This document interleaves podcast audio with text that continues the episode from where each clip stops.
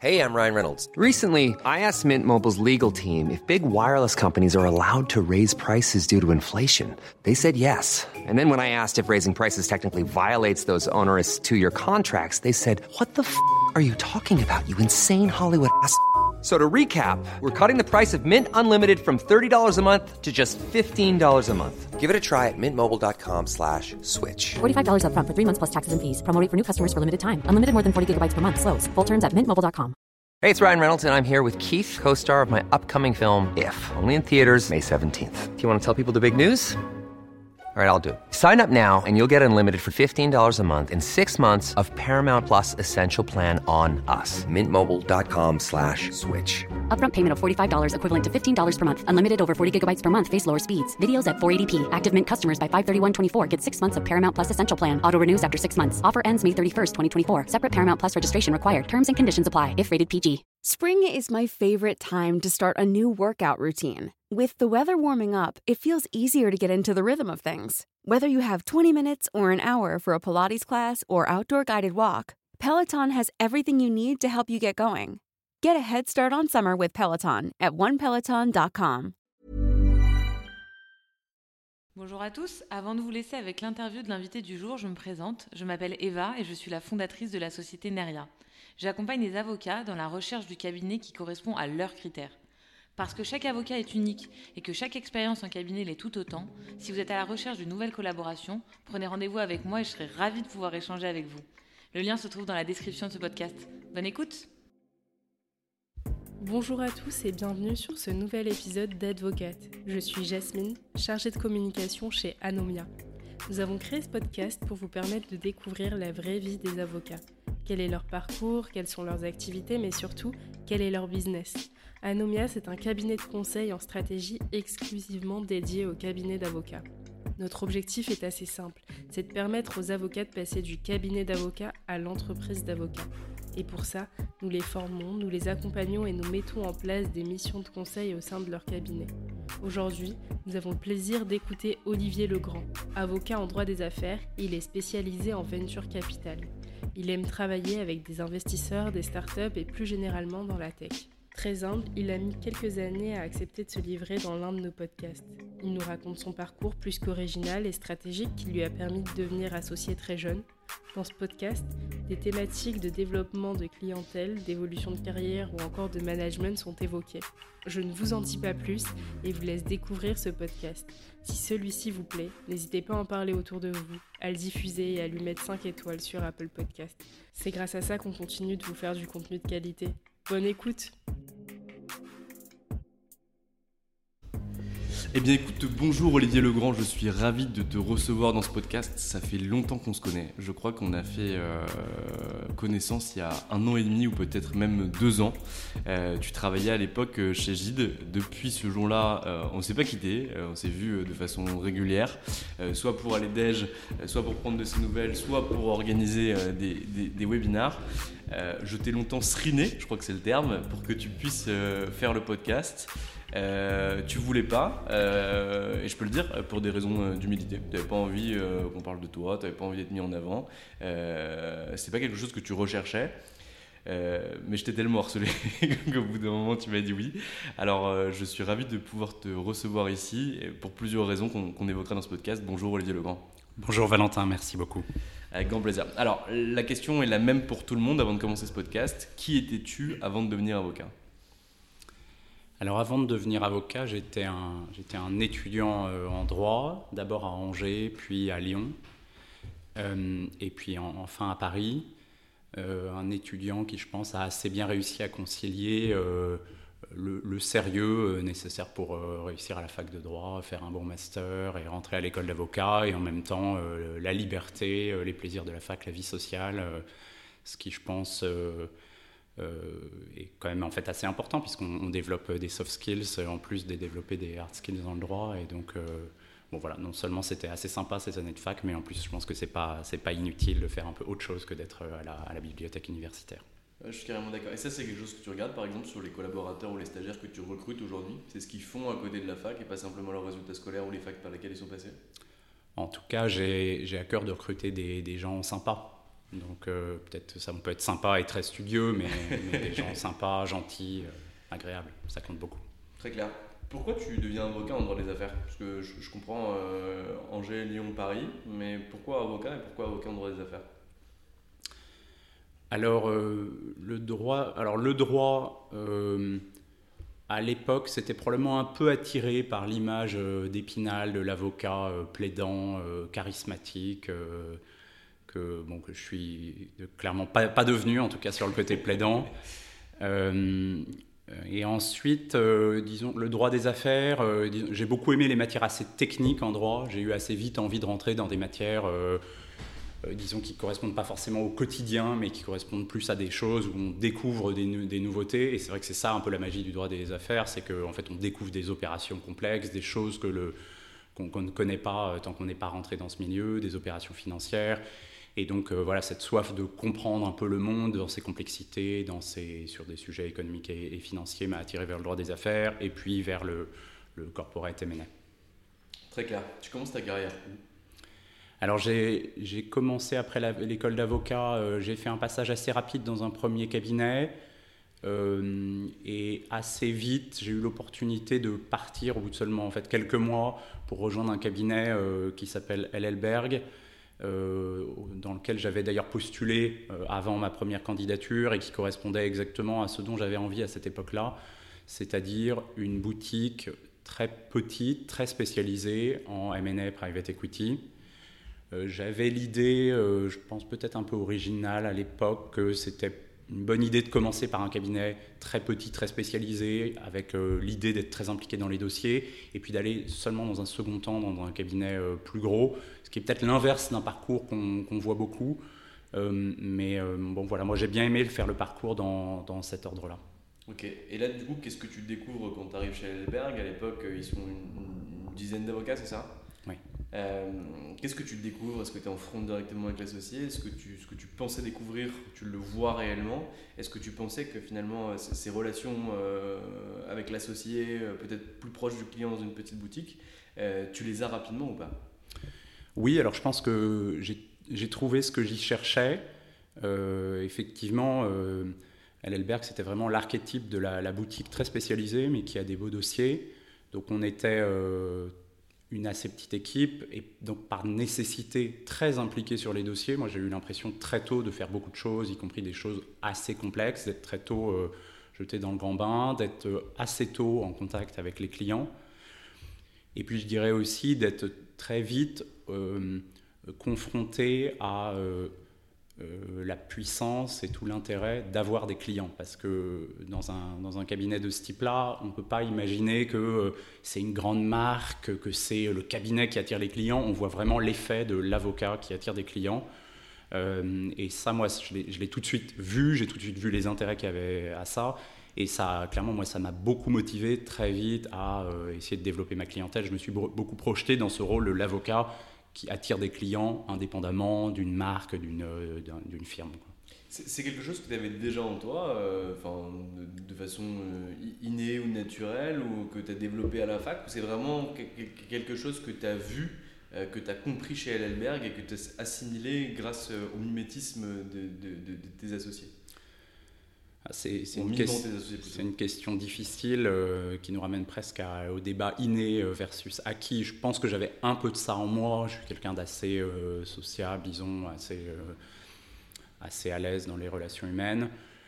mais c'est vrai que voilà, voir de façon très évidente en quoi ça peut être utile, en quoi ça peut donner du pouvoir, de la liberté, de l'argent aussi, euh, d'avoir des clients, euh, ça m'a fait une vraie motivation. Et c'est vrai que ça, je pense que c'est un des gros intérêts à avoir commencé dans un cabinet comme ça, parce que je, m'imagine bien avoir commencé chez Gide, où on voit la machine qui semble euh, rouler toute seule, la très grosse machine, très bien huilée, qui semble rouler toute seule, même si la réalité, c'est qu'évidemment, voilà, c'est beaucoup de personnes très brillantes qui font avancer ces grosses machines, mais, mais quand même, on se rend peut-être moins compte du rôle individuel de chacun pour aller trouver les dossiers, moins compte de la nécessité individuellement d'aller euh, trouver des clients. Et voilà, donc je pense que ça, ça a été vraiment un bon enseignement.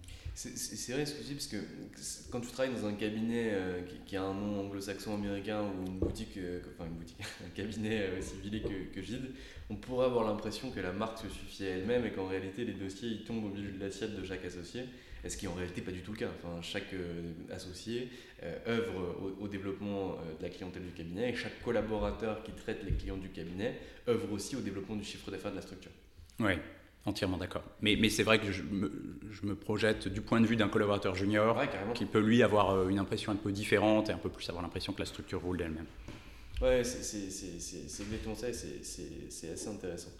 Euh, quand est-ce que tu commences à développer ta clientèle? Tu la développes déjà chez Elberg Oui, chez Elberg, j'ai commencé. Donc je dirais que les deux premières années, j'ai quasiment rien fait. La réalité, c'est qu'on ne sait quand même pas faire grand-chose euh, au tout début.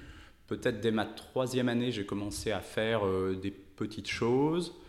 Euh, donc au début, c'était euh, voilà, des choses très basiques, des constitutions de société, des pactes entre, entre fondateurs de sociétés. On était, je ne faisais évidemment pas d'opérations capitalistiques stratégiques. Quoi. Mais bon, c'était un, pied mis à l'étrier. et puis la réalité que je constate maintenant, c'est que si je, retrace l'arbre de mes clients actuels jusqu'à leurs euh, racines, ben certains remontent à, au tout premier client perso que j'ai fait euh, euh, à l'époque chez LLberg, pour lesquels j'ai fait, j'en sais rien, un dossier à 1000 euros pour leur constituer leur boîte et leur faire un petit contrat. mais ces gens-là, ben, parfois ils ont réussi, ils m'ont été fidèles, et parfois ils m'ont recommandé à d'autres gens. Donc je pense que c'est très utile de commencer très tôt, y compris pour faire des petites choses au début. Et du coup, comment tu l'as développé cette clientèle? Parce que nous, c'est une question vraiment qu'on a de façon quotidienne et sans exagérer euh, par des collaborateurs. Euh, pour vraiment réussir à développer sa clientèle, déjà, un, trouver le chaland. Comment est-ce que je vais chercher euh, mon client ou comment est-ce que mon client vient à moi? Quel est le chemin qu'il prend? Et la deuxième question qu'on a, et qui est souvent le sous-jacent de la première, c'est OK, maintenant que j'ai mon client, comment je fais au niveau du cabinet pour réussir à le traiter sans que ça soit problématique euh, sans que ça puisse empiéter sur mon temps de travail ou sans que mon associé vienne me taper sur les doigts? Alors sur trouver le client, euh, moi ça a été vraiment par euh, ma vie personnelle. Donc je ne sais pas, par exemple j'avais beaucoup d'amis en grande école d'ingénieur ou qui venaient de sortir de grande école d'ingénieur.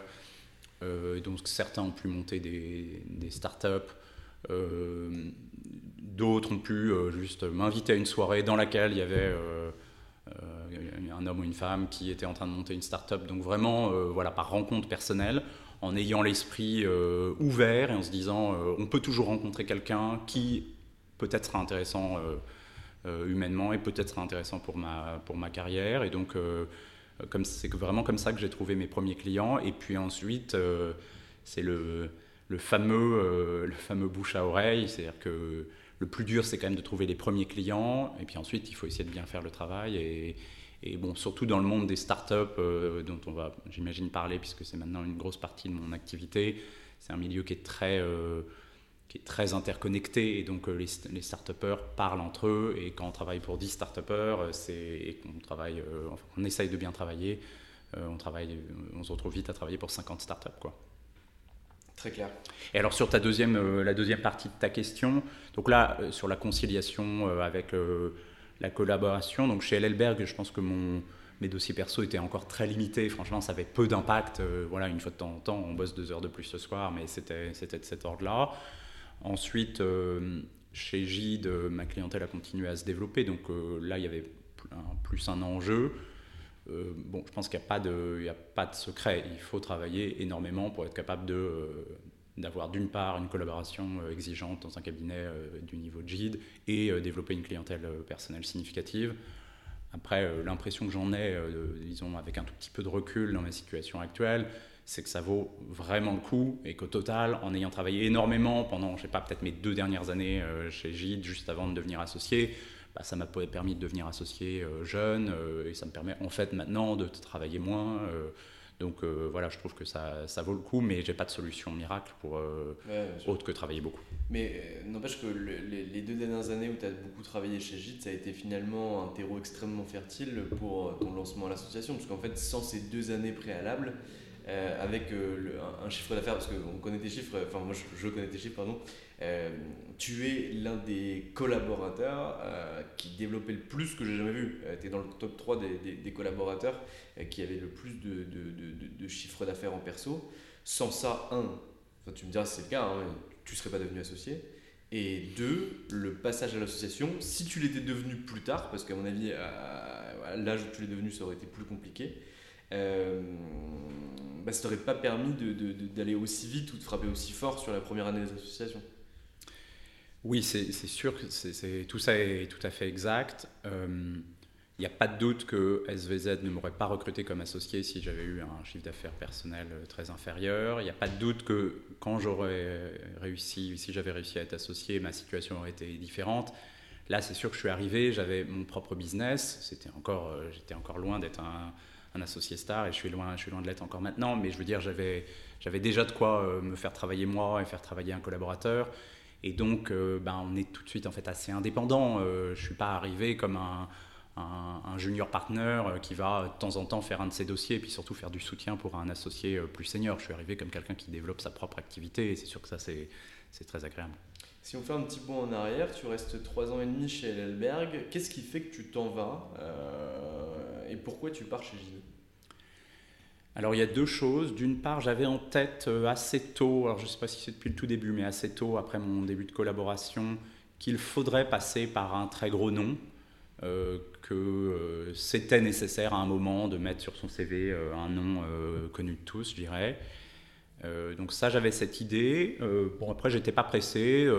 J'aurais probablement pu rester un petit peu plus chez l'Albert, mais l'idée de faire 3-4 ans dans un cabinet boutique très spécialisé et ensuite d'aller mettre un, un, sur son CV était clair pour moi.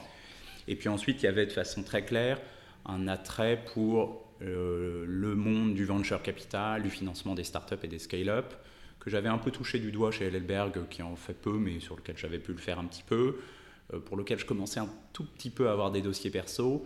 Et donc à ce moment-là, je me suis dit, euh, ça a l'air vraiment super de faire du venture capital, de bosser euh, dans la tech, de bosser pour des startups. Quels sont les meilleurs cabinets, quels sont les cabinets les plus actifs? À l'époque, j'avais identifié de façon très claire Gide et Jones Day. Il se trouve que j'ai eu l'opportunité d'aller chez Gide grâce à euh, d'ailleurs, pour l'anecdote, grâce à une de mes anciennes stagiaires d'Elberg qui avait été recrutée chez Gide et qui m'a, qui m'a recommandé après, euh, elle se reconnaîtra. Euh, donc j'ai eu cette opportunité d'arriver chez Gide, ça cochait toutes les cases, le très gros nom, la très, l'activité en venture capital et dans la tech d'une manière générale incontestablement forte, donc c'était très naturel.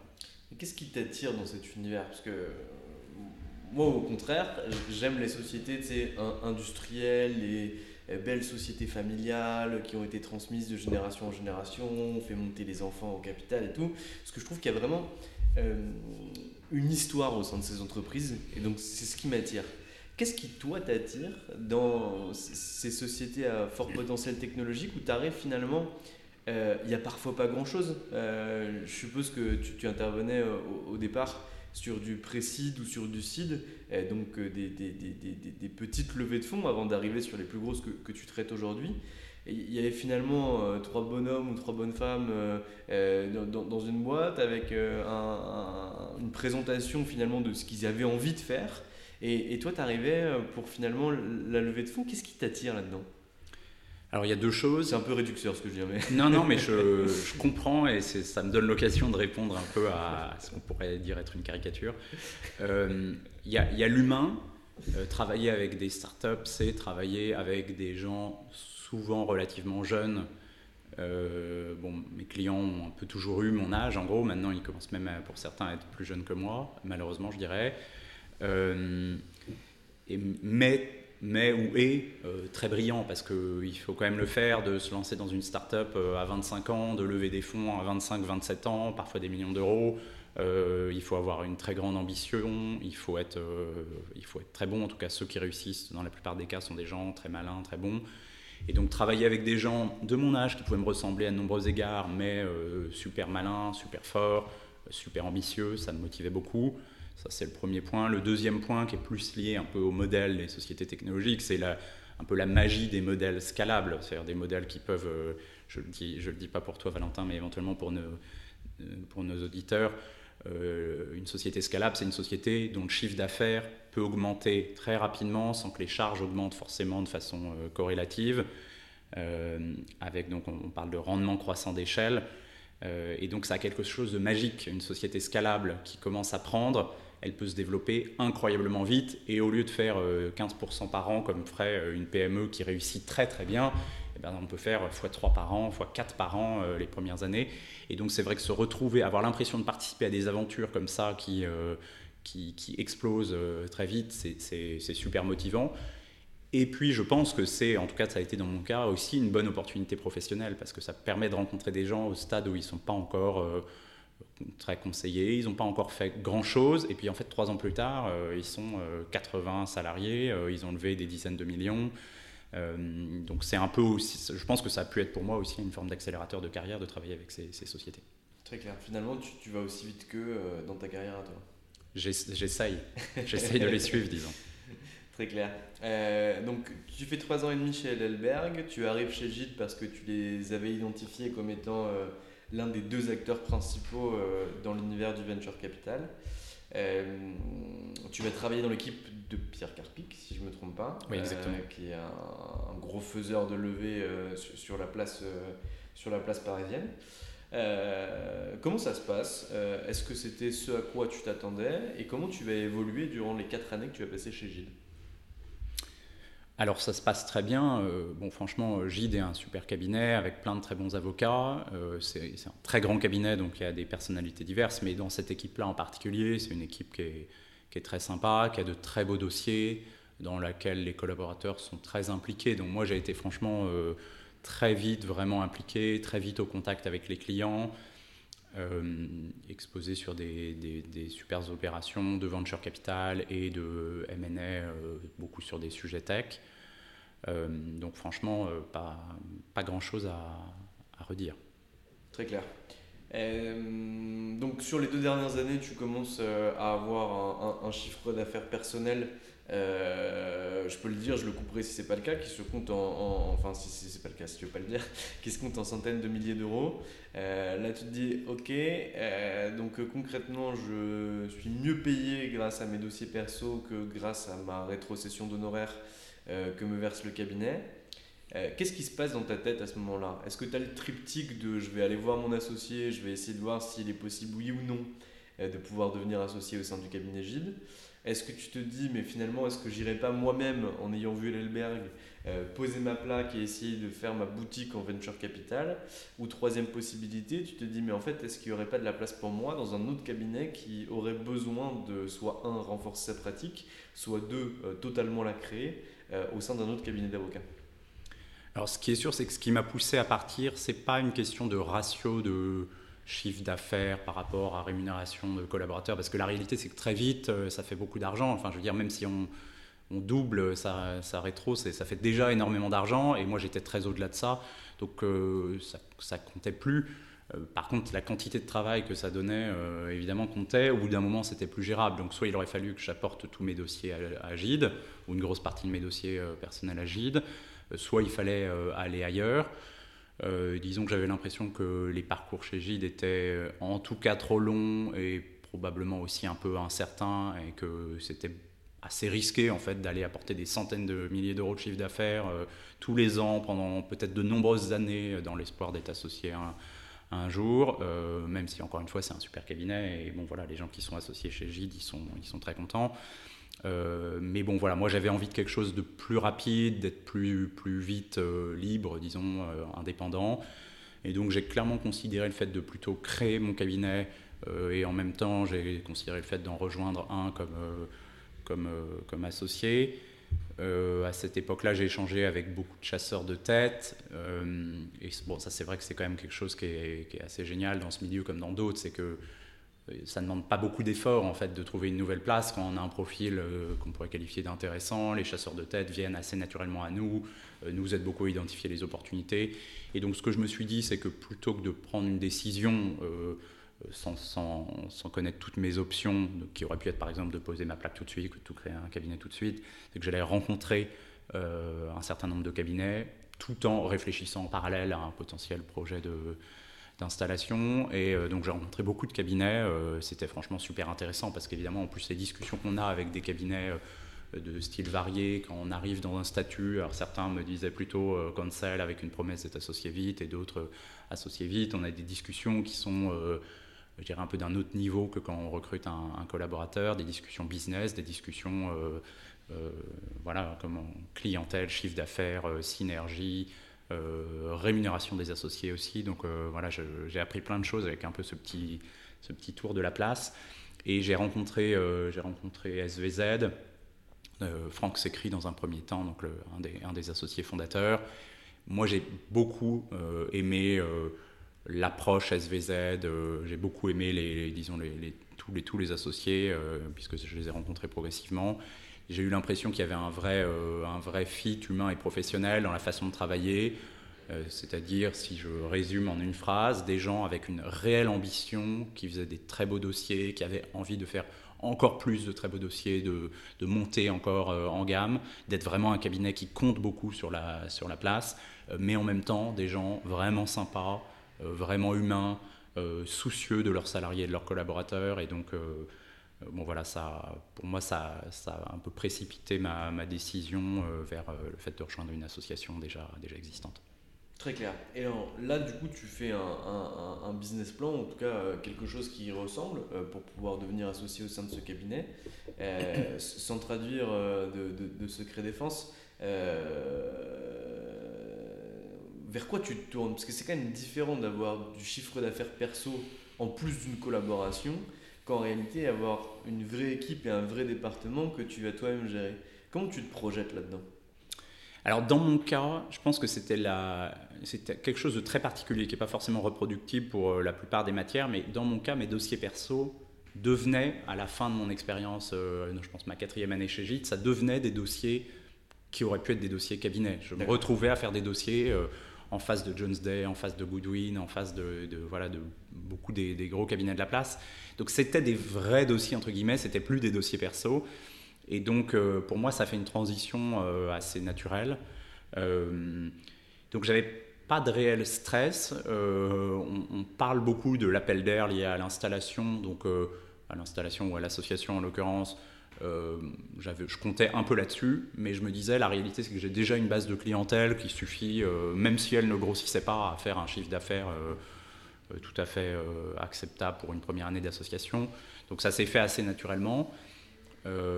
ça, c'est, disons, ma clientèle de, de start-up historique. Et puis ensuite, évidemment, au-dessus de ça, euh, je me suis mis euh, au début de mon association à essayer de développer d'autres pistes. Donc maintenant, je travaille pour euh, des groupes du CAC 40 qui viennent me voir pour acheter des startups. Je travaille pour des investisseurs qui viennent pour, pour hein, du coup, les, les, représenter dans leurs investissements dans des startups.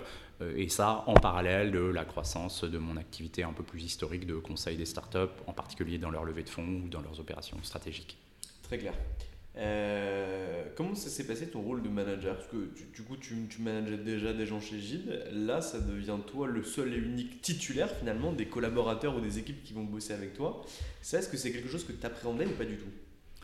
Non, pas du tout. Alors, ce que j'ai envie de dire, c'est que euh, c'est quand même très facile de manager des jeunes avocats d'affaires qui sont souvent des gens très malins, très sérieux, très motivés et que les gens qui ne réussissent pas à, le faire, euh, je pense que c'est parce qu'ils font pas beaucoup d'efforts. Moi, j'ai toujours eu l'impression que c'était très facile, en fait, euh, qu'il faut juste être sympa, donner des consignes claires, et que pour moi, tout s'est toujours très bien passé. Et, moi, c'est une de mes grosses motivations aussi à avoir, voilà, à être devenu associé, à créer mon équipe. C'est construire une équipe qui fonctionne bien avec des gens brillants que j'essaye euh, d'aider à se développer. Euh, donc c'est voilà, une vraie motivation et ça n'a pas du tout été un, stress pour moi. Très clair. Euh, en ce premier semestre 2023, le venture n'est pas à son apogée, c'est le moins qu'on puisse dire en termes de levée actuellement. Comment on fait quand on est finalement spécialisé ou en tout cas majoritairement focalisé euh, sur un secteur d'activité qui, pour des raisons conjoncturelles euh, extrinsèques à tes capacités ou à ton développement, euh, finalement s'affaisse un petit peu. comment on fait finalement pour retrouver un, souffle à son développement? Alors, la première chose, c'est, je pense qu'il faut effectivement se méfier d'être trop spécialisé. Moi, sans avoir anticipé franchement la, crise qu'on vit en ce moment, j'avais l'idée que c'était une bonne idée d'être spécialisé sur le secteur de la tech, mais qu'il fallait surtout pas être spécialisé sur le venture. Et donc depuis toujours, j'essaye de pousser du venture et du M&A dans la tech. Donc toutes les opérations stratégiques des boîtes tech, pas seulement le venture. Là, ça se révèle très utile puisque les, startups qui ont du mal à se financer euh, essayent de se vendre. Les startups qui ont été très bien financées en 2021-2022 essayent d'acheter. Donc il y a beaucoup d'opérations de, rapprochement euh, startup-startup ou startup grand groupe. Et donc je me retrouve à faire euh, ces opérations de, de M&A. Ça donne de la diversification. après, l'autre réponse, c'est de dire que euh, c'est surtout les levées de fonds plus grosses, plus late stage, comme on dit, euh, qui sont touchées, et moins les levées de fonds de seed et de série A. Il y a encore beaucoup de tours de seed. Euh, et donc, moi, je le vois aussi comme une opportunité de prendre une part de marché importante sur toutes ces startups. en gros, les meilleures startups de, de, demain qui lèvent quelques millions aujourd'hui. Donc, c'est vrai que l'inconvénient, c'est que je pense qu'en 2023, on fait une, une grosse proportion d'opérations relativement petites. Mais en même temps, en fait, on pose les bases et on développe. C'est une façon de développer une clientèle qui va grossir dans le futur. Moi, je suis assez confiant sur le fait que le, euh, bah voilà, l'écosystème tech et venture va euh, se relancer et je pense que euh, ce que je fais actuellement me mettra en, bonne position pour, pour profiter de cette, cette, relance dans le futur. Et peut-être que c'est pas d'ailleurs une mauvaise chose que cet écosystème se ralentisse ou qu'on ralentisse un petit peu le, le, le cash trop simple pour beaucoup de startups, ça, ça signifie que derrière, on va être beaucoup plus exigeant avec les fondateurs et les sociétés qu'on va financer. Et que derrière, on a peut-être euh, beaucoup moins de risques. Là, je parle côté avocat. Mhm. des défaillances rapides d'entreprise ou des cassages de gueule assez rapides, parce qu'il faut le rappeler, il y a quand même seulement une startup sur 20 qui survit. Et donc, euh, ça veut dire qu'on en a 19 sur 20 qui se cassent la figure euh, dans les 3 ans euh, suivis de leur levée de fonds. Et donc, en réalité, c'est peut-être une bonne chose ce qui est en train de se passer où on régule un petit peu les investissements. Oui, c'est sûr. Il y a un retour. Disons que dans les dernières années, les investisseurs avaient tendance, alors je, tire des gros traits ici, mais avaient tendance à rechercher uniquement la croissance, donc en gros l'augmentation du chiffre d'affaires. Euh, maintenant, ils continuent à regarder ça, c'est un critère essentiel de l'investissement euh, en venture capital, mais ils regardent aussi la rentabilité, pas forcément la rentabilité tout de suite, mais la rentabilité intrinsèque du business model et les perspectives de rentabilité euh, réelles à, court ou, moyen terme. Donc c'est assez sain et c'est sûr que les boîtes qui réussissent à aligner les deux, croissance rapide du chiffre d'affaires et perspectives de rentabilité proche, elles ont un boulevard devant elles. Mmh, carrément, parce que euh, ce qu'il faut rappeler, et je pense que c'est important même par rapport au rôle de l'avocat, c'est que l'objectif de l'investisseur, c'est pas que la société réussisse. L'objectif de l'investisseur, c'est, enfin, ça dépend de quel investisseur, à quel moment, etc. Mais un investisseur qui investit en précide, euh, son objectif, c'est très souvent de sortir au CID. Donc en réalité, que sa part d'investissement soit reprise par un fonds d'investissement qui a des tickets plus gros. Et donc concrètement, euh, on était souvent confronté à ces difficultés, c'est-à-dire que la croissance, on, tapait sur les entrepreneurs pour aller chercher de la croissance, de la croissance, de la croissance, qu'on ait une valorisation qui soit très très importante lors du CID, et on oubliait parfois la rentabilité, l'optimisation des process, euh, un certain nombre de choses qui étaient déterminantes à la viabilité long terme d'une entreprise. Ah, oui, enfin, c'est tout à fait exact. Après, ce que, ce que j'ajouterais, c'est qu'au cœur même de, du venture capital, de l'investissement dans des startups jeunes, il y a le fait d'accepter qu'il va y avoir de la casse. Et donc, c'est pas mal faire son boulot d'investisseur que d'avoir des boîtes qui, qui, vont à la casse, c'est bien le faire. Par contre, il faut que quand on investit initialement, il y ait une chance réelle, euh, significative, que ça devienne vraiment très gros. Et si on fait 10 investissements en pensant que chacun des 10 peut devenir très gros et qu'il y en a effectivement un des 10 qui devient très gros, ça suffit à faire gagner de l'argent à tout le monde. C'est voilà, c'est un business model qui accepte l'échec. Il ne faut mm. pas, faut pas le, dramatiser. Et puis entre-temps, les startups qui échouent, euh, on peut le voir aussi en se disant que euh, globalement, c'est de l'argent qui vient euh, des banques, des assurances, des fonds de pension américains, qui se retrouvent dans des salaires d'ingénieurs et de commerciaux français. Donc franchement, même si les boîtes finissent par se planter, ça me, ça me va bien. T'as raison. Euh, comment ça se passe? Là j'ai une question alors, du coup, qui, rentre du coup dans le cœur des fonds d'investissement, mais en même temps c'est ton activité, donc euh, tu, vas pouvoir en parler pour euh, les, collaborateurs ou les élèves avocats qui voudraient se lancer dans ce secteur d'activité et potentiellement venir travailler avec toi. quand tu vas chercher de l'argent et que tu as un fonds d'investissement, donc tu as des LP qui te donnent de l'argent, pour une durée d'investissement et la durée d'un fonds et pour un, plan qui a, été, qui a été mis en place par ce fonds. Qu'est-ce qui se passe justement des boîtes qui ne vont pas à la casse, mais qui ne sont pas rachetés, ne dégagent pas de cash Qu'est-ce qu'ils font de ces actifs-là? Parce que tant qu'ils les ont, si je me trompe pas, hein, tant qu'ils les ont sur le fonds d'investissement, ils peuvent pas clôturer le fonds et derrière liquider. Ils doivent attendre qu'il y ait quelque chose qui se passe au sein de la société, non? Oui, exactement. Donc l'objectif principal des, fonds, c'est de retrouver un, de, réaliser une opération de sortie, un exit comme on dit. Donc c'est la vente de la société ou l'IPO. De façon secondaire, on peut organiser des opérations où les investisseurs sortent et on ne vend pas forcément toute la société. Par exemple, quand la société est devenue rentable et qu'on la vend à fonds private equity. Euh, mais si ces, scénarios-là, qui sont généralement privilégiés, ne peuvent pas intervenir, il y a toujours la possibilité de vendre les participations euh, souvent d'ailleurs de façon groupée, à des fonds secondaires, qui sont des fonds spécialisés pour aider à racheter euh, les, participations qu'on n'a pas encore réussi à vendre, ce qui permet de voilà, récupérer le, le, reste de cash qu'il faut récupérer et liquider le fonds. D'accord, donc c'est un peu des fonds qui sont spécialisés dans finalement les, les, poubelles des fonds de venture. Pas forcément les poubelles, ça peut être des boîtes qui se développent bien mais qui n'ont pas forcément de possibilité d'exit évidente, euh, bon voilà, et, ça, ces fonds de secondaire, ils sont moins visibles puisqu'on les connaît, enfin, les, fonds d'investissement, on les connaissent eux-mêmes, mais le business de ces fonds de secondaire, c'est d'aller voir des fonds, c'est pas d'aller voir des entrepreneurs, donc euh, forcément les, entrepreneurs les connaissent moins. Euh, mais c'est quelque chose qui est très répandu, qui existe, qui existe dans le venture, qui existe dans d'autres dans d'autres domaines. Et, et, y a, voilà, et c'est des fonds qui parfois font de très bonnes affaires parce qu'effectivement, ils rachètent des actifs un peu décotés parce que le fonds initial a besoin de, sortir. Euh, et parfois, euh, ben voilà, ils font, voilà, ils font de bonnes affaires euh, comme ça. Très clair. Ça fait, si mes calculs sont bons, 8 ans que tu es avocat, 9 ans peut-être maintenant. c'est quoi tes objectifs pour la suite? Là, tu es devenu associé chez, chez SVZ. tu fais une très belle première année d'association. C'est quoi la suite pour Olivier Lebeau oh, ben, Il y a plein de choses à faire. Je parlais tout à l'heure de euh, de mon envie euh, et de la joie que je prends à construire une équipe euh, dans la durée, développer encore mon portefeuille de, clients, développer ma place, prendre de plus en plus de place sur ce marché de la, de la tech. donc il y a plein de choses à faire, c'est très enthousiasmant et c'est, c'est aussi tout l'avantage de cette profession où on fait un peu tout, enfin c'est peut-être un peu caricatural, mais on, trouve on essaye de se faire connaître, on trouve les clients, on les convainc de travailler avec nous, on traite les dossiers, on finalise les dossiers, on fait le suivi. Euh, donc euh, voilà, c'est très varié, on s'ennuie jamais. Et quand ça marche bien, c'est sûr que c'est très valorisant parce qu'on a quand même l'impression, euh, évidemment avec toutes les équipes du cabinet, de salariés, de collaborateurs, on a l'impression d'avoir tout fait dans cette, création de valeur. Très clair.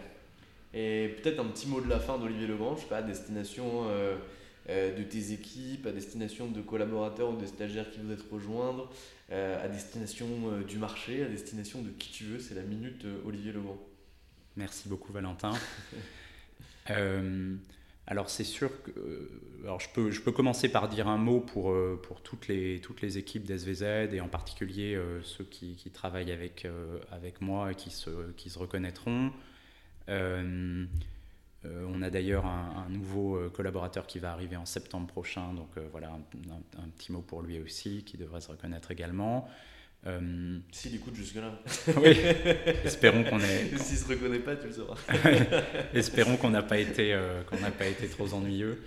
donc voilà, vraiment, moi je suis je suis ravi de travailler dans ce cabinet avec ces équipes super. Euh, et voilà, j'ai hâte, de, j'ai hâte de voir ce qu'on va réussir à construire dans le futur. Euh, moi, je le dis, et, je pense que c'est important de le dire, parce que c'est assez rare que je le fasse, mais moi, SVZ, c'est un cabinet que j'apprécie beaucoup. Euh, je le dis pas à la légère, c'est vraiment quelque chose que je pense, parce que tous les associés que j'ai pu rencontrer chez SVZ, donc je crois que vous êtes 10 euh, chez SVZ On est 13 maintenant. Ok, moi il me manque 3, mais en tout cas, c'est les 3 fondateurs que je connais. Euh, si je connais Valentin. Euh, je trouve que vous avez tous une dynamique qui est assez similaire. Et avant de vous connaître, vous, j'ai connu vos collaborateurs euh, chez SVZ qui viennent d'ailleurs fréquemment se, former chez nous. Et je trouve qu'il y a une vraie ADN qui est partagée. Et c'est les rares collaborateurs de cabinet qui, quand je les vois, me disent Non, mais moi, attends, je, je, viens développer, oui, ma clientèle perso, mais surtout, je viens apprendre à développer pour évoluer au sein de ce cabinet et pouvoir apporter du business au cabinet. Et c'est pas quelque chose qu'on le voit, mais c'est pas quelque chose qu'on voit de façon aussi fréquente qu'au sein de ce cabinet. Et donc tous les avocats et le cabinet disent, tu sais Valentin, dans notre cabinet, on a une vraie ADN entrepreneuriale, c'est vraiment très très important pour nous, euh, ce qui est fondamentalement pas vrai. Euh, mais chez SBZ, j'ai vraiment l'impression que c'est le cas. Et du coup, bravo pour euh, ce, que, vous arrivez à faire. Alors, je sais que c'est pas toi qui l'as mis en place dès le départ et qui a mis cet ADN-là, mais si tu as rejoint ce cabinet, je pense que c'est aussi pour ça. Et franchement, c'est assez inédit au niveau du barreau de Paris. Merci beaucoup Valentin. Effectivement, euh, je ne peux pas m'attribuer le mérite de ça. C'était vraiment quelque chose qui était dans l'ADN du cabinet euh, quand j'y suis arrivé et une des raisons pour lesquelles euh, je l'ai choisi. Et je suis très convaincu que c'est de plus en plus essentiel, que les collaborateurs ont envie de ça et que ça devient vraiment un avantage compétitif euh, sur ce marché euh, très concurrentiel que de euh, ben voilà, d'avoir cette mentalité à la fois entrepreneuriale, bienveillante vis-à-vis des collaborateurs et où tout le monde participe à la construction d'un projet commun. J'y crois à 300%. Merci Olivier pour le temps que tu m'as accordé et Merci je te souhaite le meilleur pour la suite. Merci. Et voilà, c'est fini pour aujourd'hui. J'espère que cet épisode vous a plu. Pour découvrir tous les contenus qu'Anomia propose, vous pouvez vous rendre sur www.anomia.fr. Vous y trouverez des vidéos, des podcasts, des articles et également nos propositions de formation et d'accompagnement dédiées aux avocats, dédiées au business des avocats. Je vous souhaite une excellente journée et n'hésitez surtout pas à nous contacter. À bientôt!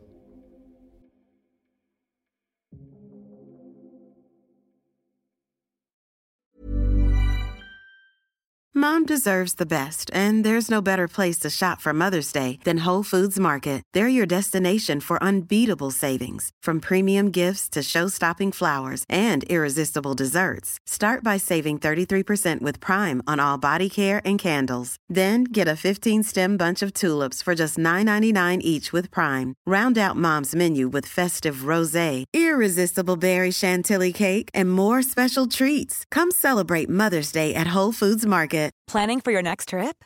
Elevate your travel style with Quince. Quince has all the jet setting essentials you'll want for your next getaway, like European linen, premium luggage options, buttery soft Italian leather bags, and so much more. And is all priced at 50 to 80% less than similar brands. Plus, Quince only works with factories that use safe and ethical manufacturing practices.